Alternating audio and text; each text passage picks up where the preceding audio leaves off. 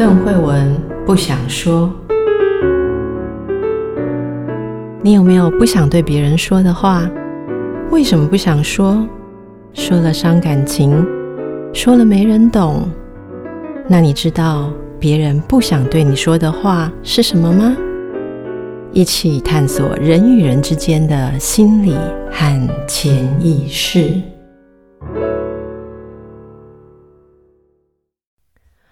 大家好，欢迎来到神话人生，我是邓慧文。大家好，新年好，我是叶伟忠。是我们来继续说赛基的故事。好，她因为提着油灯看了。听了姐姐的话，提着油灯看了她的丈夫，嗯，看到了丘比特，是一滴油落在丘比特的脸上，丘比特醒来，嗯，然后就离他而去。这是我们之前所停留的地方，就大家也在这个痛苦当中，呃，茫然、怅 然若失了一个礼拜。好，是，嗯，那么我们现在就把时间交给伟忠，我们来接下来看看这个故事。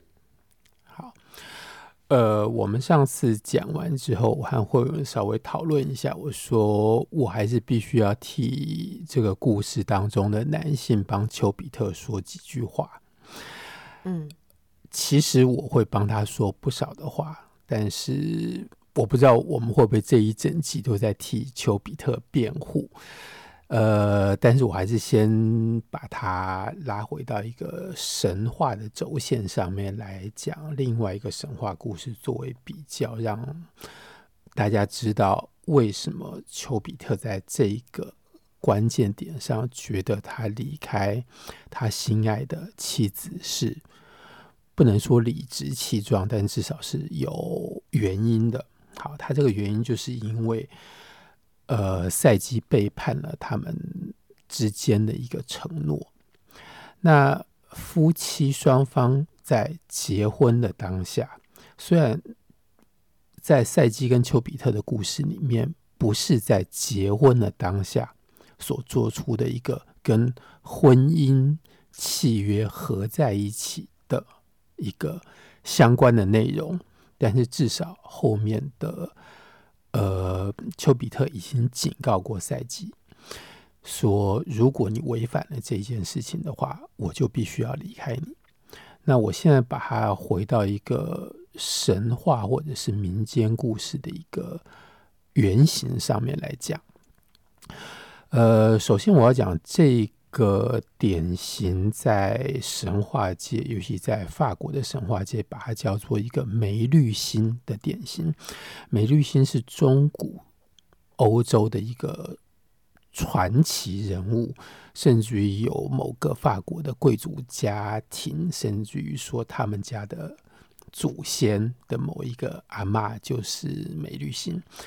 呃，梅绿信的故事非常的简单，就是她跟丈夫结婚的时候有一个约定，说我可以嫁给你，但是我嫁给你的，如果你违反了这个约定的话，我就必须要离开你。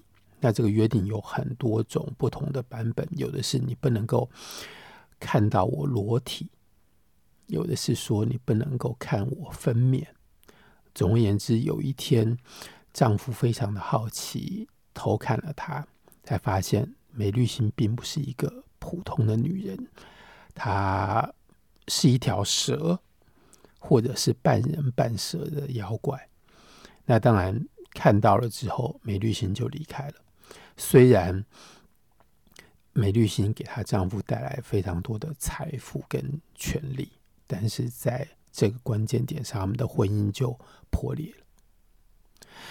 呃，好，那我要讲一个古印度的神话，在这个神话里面，我们可以更清楚看到这样子的约定是怎么一回事。好，在这个古印度神话里面，就是 有一个，反正男主角是一个国王，我查到他被翻译作福生王。幸福的福，身体的身，福身王，他的英文的拼法是 Shantanu，S H A N T A N U。好，他有一天在河边看到一位美女啊，就向这位美女求婚。这美女就答应了他，说：“好，我可以嫁给你，但是你必须要答应我一件事情，否则我就会离开你。那这件事情就是，我们婚后不论我做了什么事情，那件事情不论它看起来是怎么样令人反感、怎么恶劣、怎么糟糕，你都不能够抗议，不能够反对。”福生王就答应。答应之后，他们的婚姻生活非常的幸福美满。除了呃，这个太太每次怀孕之后生下小孩，小孩一生出来之后，他就把它放到恒河里面去，然后把它淹死，然后把小孩放到河里面去淹死之前，还说了一次，还说了一句说：“我爱你。”这样子连续了八次，到第九次的时候，丈夫终于忍不住了，跟她讲说：“你知不知道，你做这个事情，每次把我们新生出来的儿子杀掉，是一件令人无法忍受的事情，这是一个绝对违背道德的一个错误的事情。”他在这一点就。违反了他们两个当初的约定。这个时候，他的太太就告诉他，他其实就是恒河的女神，所以他是把所有这八个小孩通都放到他自己的河水里面去淹死。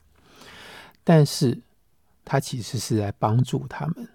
他就跟他讲，这一切故事的缘由是有一次恒河女神去天上去。大神梵天，他邀集了非常多天神在那里。呃，恒河女神到了那边之后，突然之间刮起一阵风，那阵风就把他身上的袍子给掀起来。在座的所有的男性的神，通通都把眼睛低下来，就是没有看他的裸体。可是，在座还有一个在。地面上就是介于神跟人之间，就是地位很高的，就是大祭司。那个祭司是在座的唯一一个男性没有把眼睛低下来的。这时候，大神梵天认为他冒犯了女神，所以就跟他讲说：“我必须要处罚你，而我处罚你就是让你去人间投胎转世，就是要经历过一次。”凡人轮回的痛苦。呃，好，这个人二话不说就说：“好，我接受这个惩罚。”然后我选择我要当谁的儿子。呃，然后恒河女神离开这边的时候，在路上离开天庭的时候，遇到了八个仙人。这八个仙人觉得。凑巧遇到恒河女神，这绝对是天意的安排。他们就开始求她说：“我们请你当我们的妈妈。”就是他们八个人因为不小心触犯了一个在人间的苦行僧，一个得道高僧，他们从他的头上跳过去，而这个。呃，法力很高的僧人就跟他们讲说：“我要处罚你们，然后处罚你们一样是让你们去投胎转世一遍。”他们八个人受到这样的诅咒之后，就开始求情。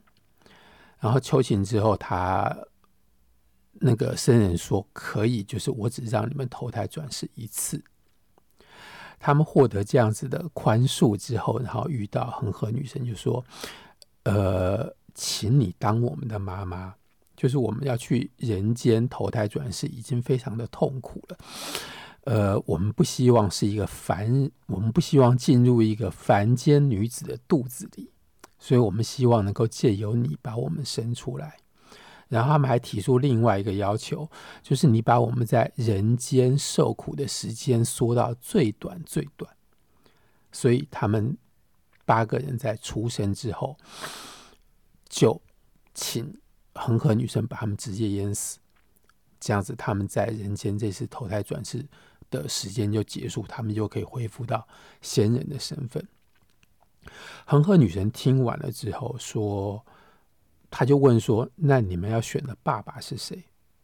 这时候他们就说：“他们已经找好爸爸，他们要选的爸爸就是那个被梵天所处罚的那个大祭司。”而恒河女神在那个大会上面发现，所有的男人通通都低头，没有看他的身体，只有这一个男人宁愿触犯他，还是要看他的身体，看他的美貌。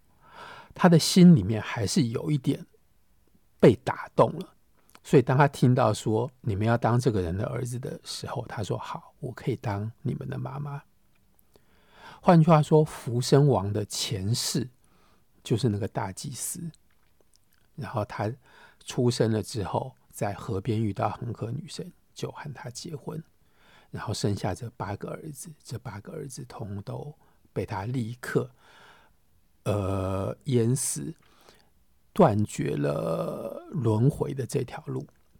好，那为什么会有第九个儿子呢？那是因为 恒河女神跟这八个仙人讲说：“可是我不希望让这个未来的丈夫他没有任何的子嗣。”这八个人就说：“好，那这样子，我们每一次，我们每一个人离开的时候，都留我们的八分之一给你。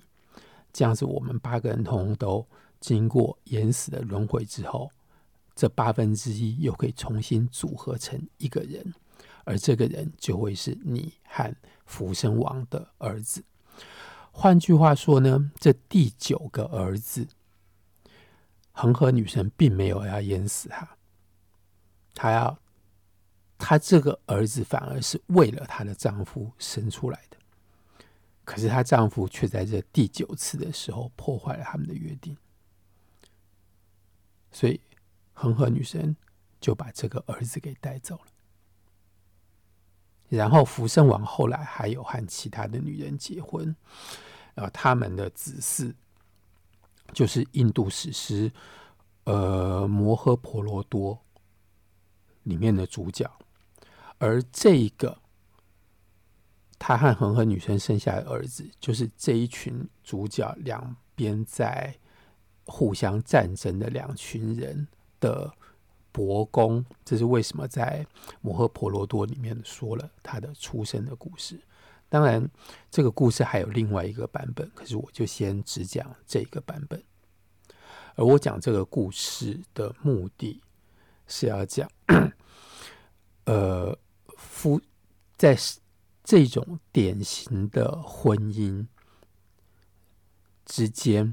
夫妻之间的除了婚约之外，还有加上另外一个约定，而这个约定一旦破坏了之后，婚姻就会结束，有一方就会离开。我们可以从这个观点来看，丘比特为什么会在这个时候离开赛季？因为他之前有跟他讲说：“你不能看我，你一旦看到我之后，你就再也看不到我了。”我们听了这几个故事之后，在想的是那个他们之间的那个想要表达的那个，呃，那那那应该怎么说？就是这中间有一个是不可被挑战的，呃，约定，或那个约定是一种界限吗？是是。尤其好在一般我们比较不会把赛季和丘比特的故事放在这个约定里面看的原因，是因为他们一开始就已经在一起了。这个约定是慢慢慢慢浮现到最后一刻，呃，赛季都已经怀孕了，然后她丈夫才跟她讲说：“你绝对不能够看我。你之所以会看我的原因，是因为你听了坏人的耸动。”所以在这边，他们之间的约定和一般我们讲的这一类的神话的典型的约定并不一样。而我所想的他们不同的地方是，在神话或者一般民间故事里面，这样子的约定在前面有一个很强很强的一个禁止的力量在那里。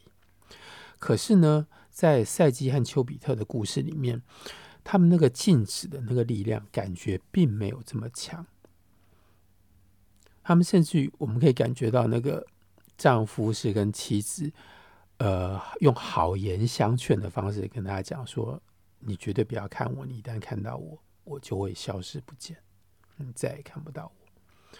会不会是因为这个原因，赛基没有把这个约定很强烈的放在心上？虽然他当时有发誓说他绝对不会看他。嗯，我觉得这些都有可能。那。呃，耐人寻味的地方是说，在婚姻里面的这种约定，不管是你刚刚说的来自妻子，或者是这个故事里面来自丈夫啊，他、嗯、跟其他神话或其他情境里面的禁忌是很不同的嘛？因为这其实是在一个婚姻当中。我我的意思是说，是呃。这些故事、这些约定被打破，其实都导致了呃一种典型的，其其实，在北美的神话里面也有类似这样子的故事，嗯、就是它就会导致了这个伴侣关系的结束，嗯、其中一个人重新回到他自己的世界。就就例如说，长这这个你也可以想到，就是那个嗯。通常他们的身份不是很对等啊，好，例如说有一个是神的身份，嗯、一个是一方是神，嗯、一方是人。那么，嗯，之所以可以停留在这个婚姻关系当中，前提是那个比较高位阶的人其实是放弃或者说暂离了，暂离了他本来的地方嘛。然后好像来到人间做一场夫妻，其实都有这种味道。嗯，那、嗯、那那一个，所以那一个禁忌，我们就可以看到，在这些故事里面很多的意味。第一个意味就是说，你是人，你必然遵守不了这个承诺，因为人一定会有那样子的欲望或那样子的需求。嗯。嗯我为什么上一集最后说那个赛季那种处境是建立在很多不合逻辑的的东西上？嗯、就是丘比特对他说的那番话啦，好，就说我早该知道，其实你就是没有办法遵守。嗯、我我觉得这也是另外一个人之所以为人 的的地方，好，就是她是一个妻子，她是一个女人，所以她。呃，你你看嘛，她她就只剩下这个丈夫嘛，她不在她姐姐，不在她父母的生活当中了，哈、嗯，所以她会想要看到这个丈夫，其实包括看到他长什么样子，甚至更弄清楚他的来龙去脉，他的也许身家背景，我觉得这是呃赛基试图。把他现在所处的地方，也就是所谓婚姻是第二人生，或是现在的归宿，来跟他前面的原生家庭，或我们说 original life、original family，嗯，他们中间是什么样的关联呢？我到底是从东方走到了西方，低处走到了高处，还是？哦，从一个小岛到另外一个小岛，他们相对应的关系是什么？我的两个世界，我过去的世界跟我现在与未来的世界是以什么样的实体关系存在？人类需要这样实体的去理解自己的 orientation 嘛，嗯、就是就是自己 locate、嗯、自己坐落在哪里？神可能就会就不需要，神可能就。不需要这样的东西，所以这就是就是以赛季来讲，就是这是一个他不能不打破。然后另外的那几个故事，不管是印度的神话，或者我刚刚说北美嗯，我不知道日本神话里面依稀有没有这种味道，因为我们听到的会是那种神女在洗澡啊，然后她的衣服被凡人藏起来，然后或者做夫妻啦，嗯嗯、或者还有那个白鹤有没有？哦，白鹤报恩，是可是后来因为她织的布非常非常的漂亮，嗯、所以那丈夫就一直被国王啊、被权贵要求要她织出更漂亮的布匹，最后这个白鹤一直拔自己身上的羽毛，织到没有办法织了，最后有一天。天他就翩然离去了，哈，这些其实都是、嗯、呃有有彰显，借由这些约定跟这些约定的破坏，彰显出人人的，嗯，我我其实不觉得是无知或者是粗鲁或是贪婪而已，我觉得就是人之所以为人，你就必须要那样，或你会那样。可是伟忠，我要说的是，你知道吗？可是当这个东西破了之后，有的就解散嘛。但有的其实有几个故事里面，赛季也算是其中一种，因为这个原本的不平等或者说不对应的位阶被破坏了之后，经历过一些过程，最后他们才成为真正对等的夫妻，真正的 pairing，真正的夫汉妻。所以我觉得这是一个婚姻很好的隐喻啦。婚姻很好的隐喻，那是这是我的看法。好，那嗯，我只是在这边重复一个大家应该都知道的事情，就是在童话故事里面或在民间故事里面，有一个原则，就是只要有禁忌，就一定会被破坏。就是我只要禁止什么东西，那个。被禁止的那一方，他一定会把这个东西给打破。那在某种程度上面，这可以呼应到慧文你刚刚讲，就是一个人的本质。因为通常那个禁忌是一个违反人性的事情。对，嗯，对，好。那我在这边要帮丘比特再说一件，再说一句话，就是在。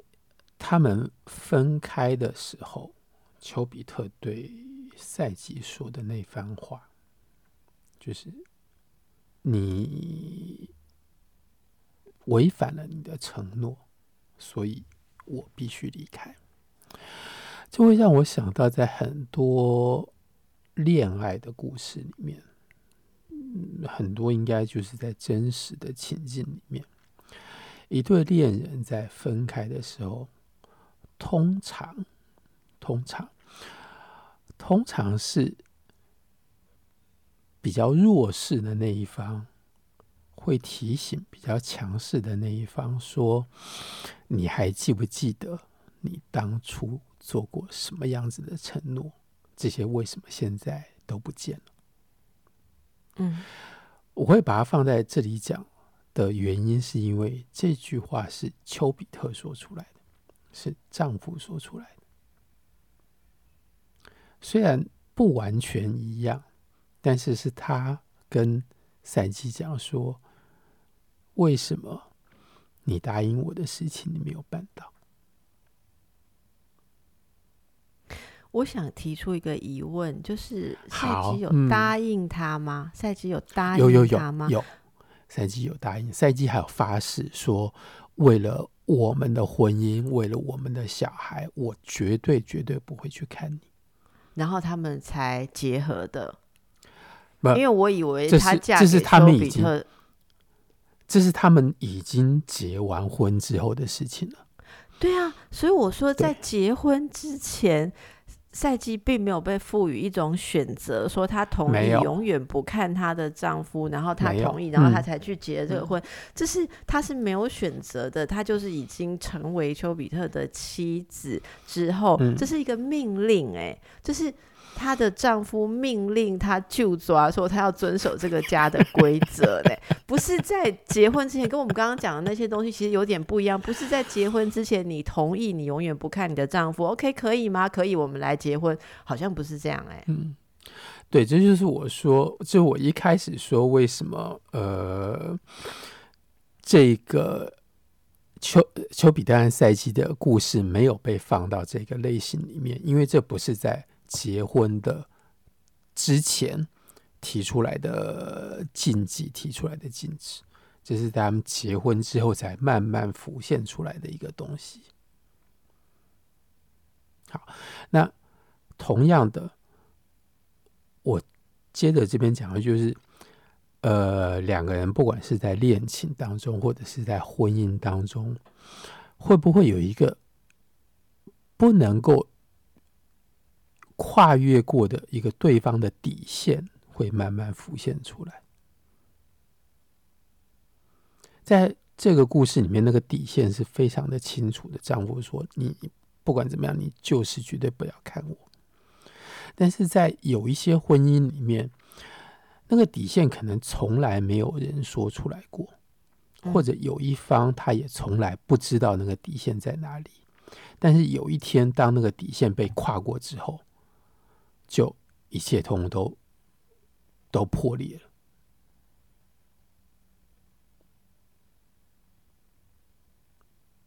是，我会。如果要把这个呃，不管是神话还是童话故事放到我们凡人的生活、我们的人生里面去讲的话，我会做这样子的一个联想。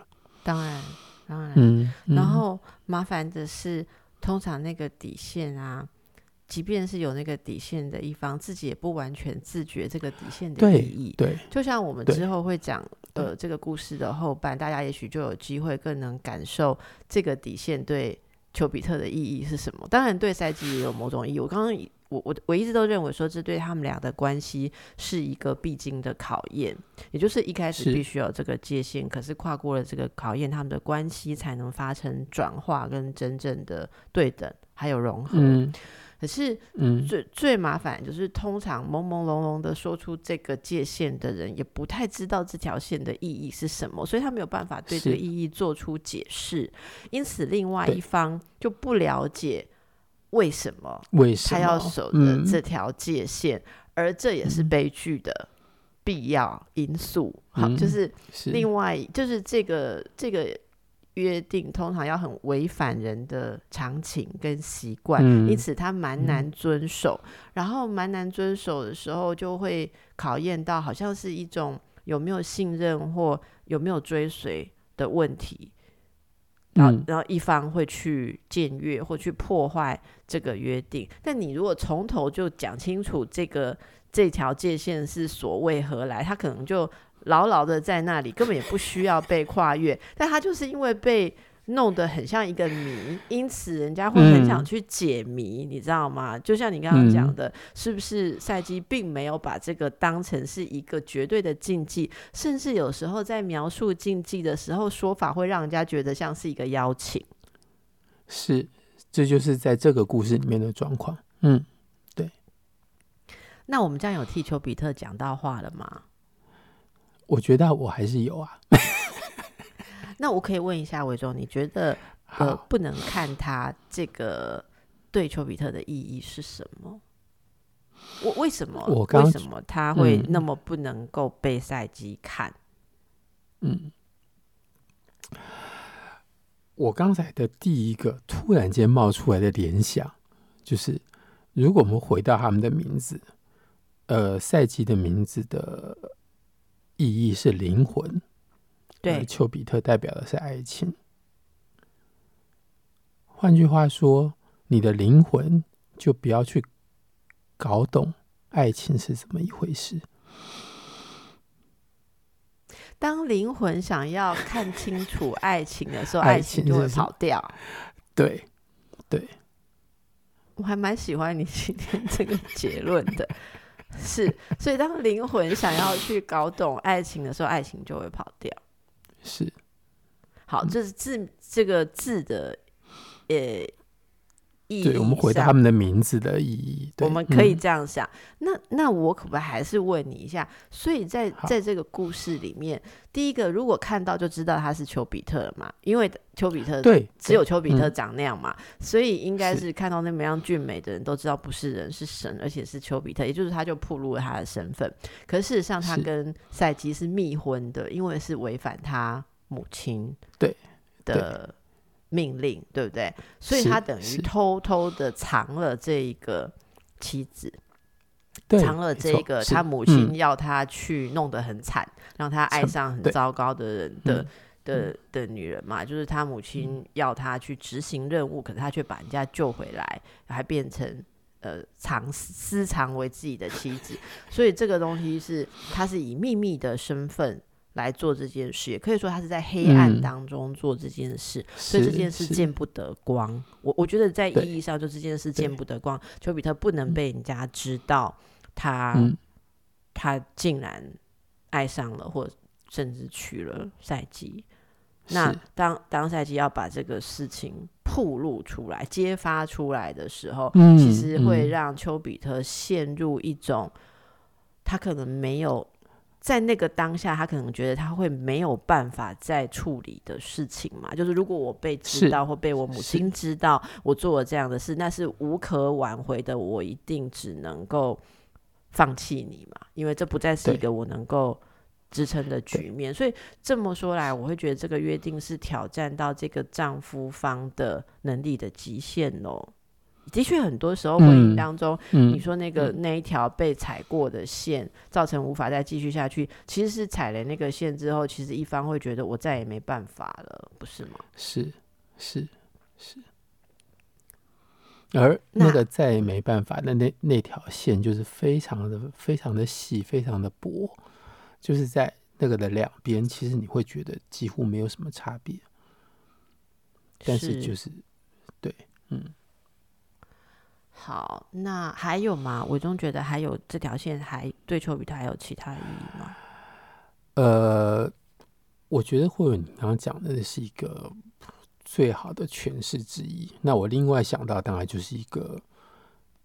我想到的还是一种视觉的禁忌，就是有有很多东西是你不能看的。嗯、就原则上，在婚姻里面，很多的传说里面的那种禁忌，就是一方不能看另外一方的秘密。嗯嗯，呃，如果我们这样讲好了，就是每个人的秘密。是他最深邃、他最深层的自己，而那个东西应该是，尤其两个生活在一起的人，就是另外一方不应该去探索的东西，就是保有一个对方是一个完好的一个人，就是一个人的秘密，往往是他。的呃，最大的保护，他的盾牌，不能说是他的躯壳，但是就是只要一个人的秘密不被破坏的话，他就有一个坚强的保护存在。嗯，你说的这个秘密，可能要再跟大家定一下。嗯、我我懂你说的那个秘密，可是它跟我们一般。呃，世俗定义里面的秘密还是有一点点差异。嗯，那很像是一种所谓的 personal secret，怎么讲？就是关于我个人一个，啊、呃，就是我怎么说呢？就是很深处、很核心的一个盒子吧。呃、是一一个一个就 secret，就是我们会讲说，嗯、呃，关于什么的秘密，例如说关于葡萄酒的秘密啊，或者什么，那个秘密是一个很。你之所以为你的一个，可能是非常关键，但是也非常脆弱。我所谓脆弱，应该是说易感啊，嗯、就 vulnerable，就是脆弱易感的那个东西。那个东西是不能，你不能因为跟我在一起就去戳，就去碰。所以这也说到了伴侣关系里面永远有的一个底线。很多人都误以为说伴侣关系就是完全的融合，但是其实、嗯。每个在伴侣关系当中的人，或许都有体验过没有那种事情，没有那种完全融合的事情。其实每个人都会有一点点，是我需要保有着，我确定这个事情只属于我自己。我我很难讲这是什么具体的私密，或也不是隐藏什么事情，它就是有着一个东西。那个东西如果也被你打开、融合、同化、共有了之后，其实有那那那个。人的单位会不存在，对于很多人而言，这都是不可发生。可是偏偏我们很难理解这些事情，尤其是现代在讲伴侣关系的时候，因为讲很多实际生活里面的事情，大家很容易把这个很 concrete，就是很具象化的想象成说什么忠实啊、不忠实啊、分享啊、不分享。嗯、可是我也觉得很难解释，这、嗯、好像真的要透过丘比特跟赛基这个神话才能够谈这个事情，就是有一个那个东西，就是没有办法。没办法给你，没办法，对，对，没办法给你，没办法给你，嗯、然后没办法，嗯、或者说可以给你远远的看，可是你不能把它拿去变成是跟你搅和在一起的。但我想不到要用什么例子来解释这个东西。嗯、我觉得有些听众朋友应该很理解，但有些听众朋友可能觉得很困惑，不知道我们在讲的是哪种事情。我很怕大家把这个想成什么。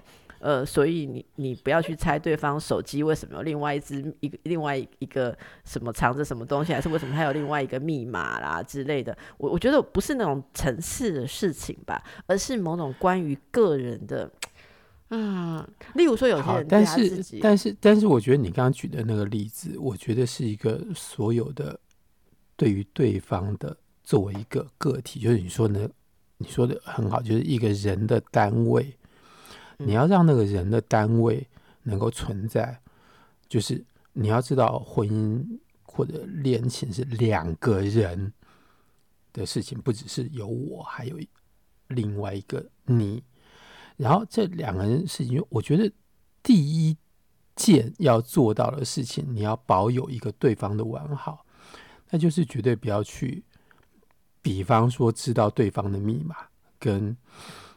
去看对方的手机和电脑里面有什么东西。我举个例子好了啦，对对我举个例子好了。嗯、我今天才听到人家问我说，就说他很讨厌他的伴侣，每次都要问他说：“那你为什么怎么样怎么样？”嗯，好。然后他觉得那个为什么里面都预设着，如果他不能解释的话，好像他就会是一个有罪的企图。好啊，比方我随便举一个例子好了，嗯、就是说，呃，呃，我决定要买绿色的车，嗯、然后他的他的伴侣就问他说：“你为什么要买绿色的车？”好，嗯、然后他就说：“就想要买绿色。”然后他的伴侣说：“总有个原因吧？为什么是绿色？”好，其实，然后这个人就会开始有点不高兴，他会觉得他这时候有些人就会开始故意说一些让人不愉快的话。例如说，绿色不行吗？嗯、绿色就青蛙色啊。好，那那对方就说：“哎、欸，你你想要你想要跟青蛙一样的颜色的车？”然后对方就说：“对啊，对啊，我就是只大青蛙，怎么样？呱呱呱呱呱！就是我真的遇过这样这样子的情形呢。可是你知道吗？你仔细去想，这一个说自己是青蛙，所以他刚好要开绿色的车的人，在被人家问为什么他要。买绿色的车的时候，他已经在北宋了，他已已经在北宋，他已经在不高兴了。所以你你就觉得我怎么样？那我就是我就是烂给你看，或者说我就嗯，我就其实这中间的对话是有点无情跟残酷，会让一个很认真去想要了解你为什么买绿色车的伴侣觉得很伤心，觉得你为什么要变得这么粗糙或者什么？可是这个时候、嗯、这种感觉来的时候，其实。比较有经验的人就会知道，说其实对方已经感觉他被侵犯，可是有时候我们问的这一方不知道我们侵犯了什么。嗯、那我也讲一下，这个很想问的人，是因为我觉得一定是这个伴侣从从头到尾跟另外这一方相处的经验都没有预料到他会买绿色的车。你知道这种伴侣出现我们没有预料到的行为的时候，我们的警讯会大响，就是我其实不够了解他。嗯。那这时候我们就会想要了解，想要了解，就是说我要把这个行为归纳回我本来可以预测的系统里面，这样就表示我仍然可以预测这个人或这个人不会做出太多出乎我预料的事情。我觉得这件事情是非常重要的。这件事，如果你们看小孩跟父母的关系，就会发现这个事情。小小孩，如果呃，我所谓小小孩不是指幼儿，我只是说，例如说小学生啊，或者说幼幼儿园的孩子那个年纪，嗯、他们如果看到母亲买了一个平常没有买过的口味的面包或是什么东西，嗯、他们会很焦虑，他们会问：为什么我们今天买这个？为什么我们平常吐司是白的，嗯、今天是黑的？你知道他他不是只有觉得吐司黑黑很奇怪，他其实他关心的是这个母亲今天为什么做出我没有跟我想象的不一样的行为。所以我说，刚刚那个问的人想要知道为什么你买绿色的车，他一定是已经嗅到你这件事情不再跟我 share 的思路里面，所以这代表你有一部分没有跟我分享。哪怕只是买绿色的车，好，我做两个回应，一个就是在赛基跟丘比特的故事里面，前面后面各出现一次，就是讲习惯。前面说，呃，当赛基一个人住在那个金屋里面。几天之后，他慢慢开始习惯了。他习惯之后，他也开始享受那样子的生活。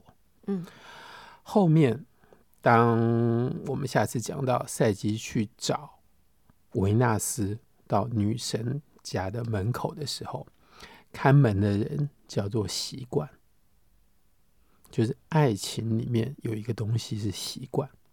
哦，所以她婆婆家看门的那个东西叫做习惯，是个东西，不是人吗？是，是一个人，就是那个人叫做习惯，哦、一个一个老妈子叫做习惯。所以丘比特的妈妈，也就是维纳斯家看门的人叫做习惯。哎、嗯，这很有意思。在爱情里面有一个很重要的东西，就是习惯。那另外一方面，我刚刚听你说，我突然间想到，以前我写过一次，我应该不知道看什么书，然后突然间有一个，呃，突然间有一个心得，就是我把它写出来，就是说，当你的闺蜜选择的另外一半的人是你所预期的那个样子的话，这就表示。他没有把你当做闺蜜，就是一个你觉得你最了解的人，他会和另外一个他选择和他共度两个人的生命，就是他选择的那个伴侣对象，一定是你想不到的人。这个其实是我。我是从我自己的经验发出的，就是我觉得我最好的朋友，他们往往就像你刚刚讲说买车的事情，他们往往做非常多决定，都是我完全没有办法理解，嗯，完全没有办法预料的事情，嗯，而我觉得我对他们已经有相当相当多的理解，嗯，而我觉得。就是因为我对他们有相当相当多的理解，在一个很重要的决定上面，我反而没有办法知道他们为什么会做出那样子的决定。这个逻辑非常的奥妙，我 我觉得好像是如此，嗯，但我又觉得它很奥妙，就是它很难解释。所以，难道是因为，如果是既然你都可以知道的部分，就有你就好了，不需要再有另外一个人嘛？对，所以另外一个人一定是闺蜜所不能 cover 的。部分是，这真的蛮有趣，嗯。我想这里我们也差不多今天可以收尾了，就是所以这也证明了丘比特的妈妈是真的想不到丘比特会去跟赛姬结婚。没错，所以接下来我们就会看到，呃，维纳斯大怒，就他气到用最夸张的话骂自己的儿子。我觉得很少有妈妈会这样子骂自己的小孩。那我们就下一集再来骂好了，因为被妈妈骂是很可怕的事情，嗯、要放一个礼拜大概也很难承受。好，不是不是有一个、嗯，可是不是有一个大家喜欢开玩笑说，如果你儿子带了一堆同学来你家，然后你里面有一个女生，如果妈妈有一个女生你看不顺眼的话，那个应该就是你儿子的女朋友，没有错，不是有这样的笑话吗？你最不顺眼，是我跟你说过的笑话，对，好像是。太深深的印入我的脑海了。是，好好，OK。那就看看大家同不同意了。我们今天就为大家呃谈到这边。好，谢谢伟忠，祝福大家。拜拜。谢谢。嗯，谢谢大家。拜拜。